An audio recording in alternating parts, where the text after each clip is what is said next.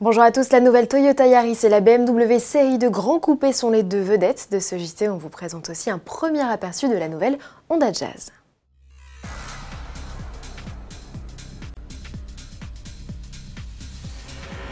Après les séries 4 et série 8, autour de la série 2 de se voir greffer deux portes en plus. Cette déclinaison de carrosserie chez BMW a un nom, c'est Grand Coupé.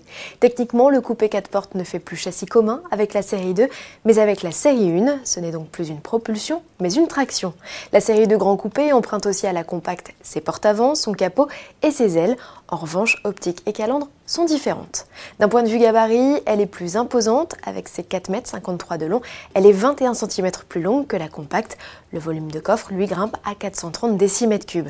Si l'accessibilité aux places arrière est correcte, quid de l'habitabilité? Réponse avec la journaliste Agnès Lasbarère. La série 2 Grand Coupé bénéficie du même empattement qu'une série 1 qui est donc de 2,67 m. C'est la distance entre les deux essieux. Donc en espace aux jambes, on a à peu près la même chose que dans une série 1. Il faut juste préciser qu'ici, on est dans une version M Sport, donc avec des sièges monoblocs. On aura peut-être un tout petit peu plus d'espace dans une version plus classique. Et puis, ce qui est important, c'est surtout euh, la garde au toit. Donc là, vous voyez, on a quand même un petit peu d'espace et on se sent quand même pas trop pangancé euh, dans ce coupé. Au poste de pilotage, pas de surprise comparé à la série 1, BMW a tout repris de sa compacte. Notons que seules les versions les plus chics profiteront d'office des compteurs numériques et de l'écran central tactile XXL. Sous le capot, trois motorisations 4 cylindres de litre turbo sont proposées au lancement, un diesel de 190 chevaux et deux essences de 140 et 306 chevaux. La M235i profite d'un look plus musclé, d'une transmission intégrale et de liaison au sol spécifique. Elle s'affiche à 57 250 euros, comptée à partir de 31 150 euros pour les versions les plus sobres. La différence de prix avec la série 1 est en moyenne de 3 300 euros. La série de Grand Coupé fera ses débuts en novembre au salon de Los Angeles et en mars prochain dans nos concessions. On enchaîne avec deux nouveautés japonaises. La première, c'est la Yaris, 20 ans déjà qu'elle officie dans la gamme Toyota. La quatrième génération de la citadine opte pour un look plus en rondeur. Élaborée sur une nouvelle plateforme, elle profite d'un empattement 5 cm plus important que sa devancière. Elle est aussi 5 cm plus large.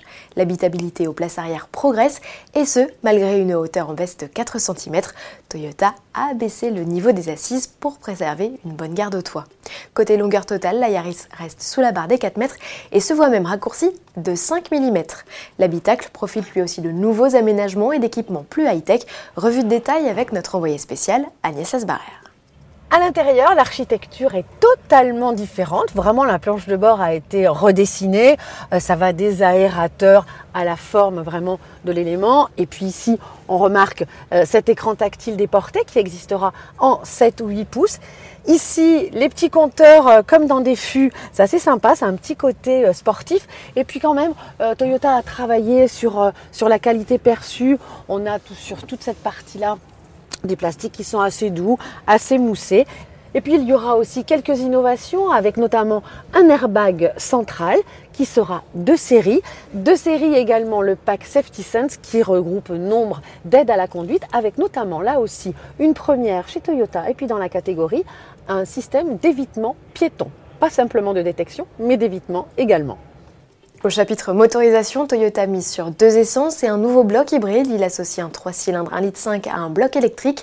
Toyota annonce une puissance combinée en hausse de 15%, soit environ 117 chevaux pour la citadine, tout en affichant une consommation en baisse de 20%. Selon le constructeur, la citadine devrait rouler en ville 80% du temps en mode tout électrique. La nouvelle Toyota Yaris rejoindra les concessions mi-2020 et d'ici là fera une étape au Salon de Genève. La deuxième nouveauté que je vous présente est aussi une citadine et c'est une rivale de la Yaris. Focus sur la future Honda Jazz. Le constructeur nippon vient de publier une photo teaser de cette nouvelle génération. Esthétiquement, Honda conserve la silhouette de Mini Space. Notons qu'elle ne sera plus proposée qu'en version hybride. Plus de détails à suivre lors de sa présentation au Salon de Tokyo dès le 23 octobre prochain. N'oubliez pas que vous pouvez retrouver la présentation de toutes ces nouveautés avec notre journaliste Agnès Lasbarère dans notre rubrique reportage. À demain.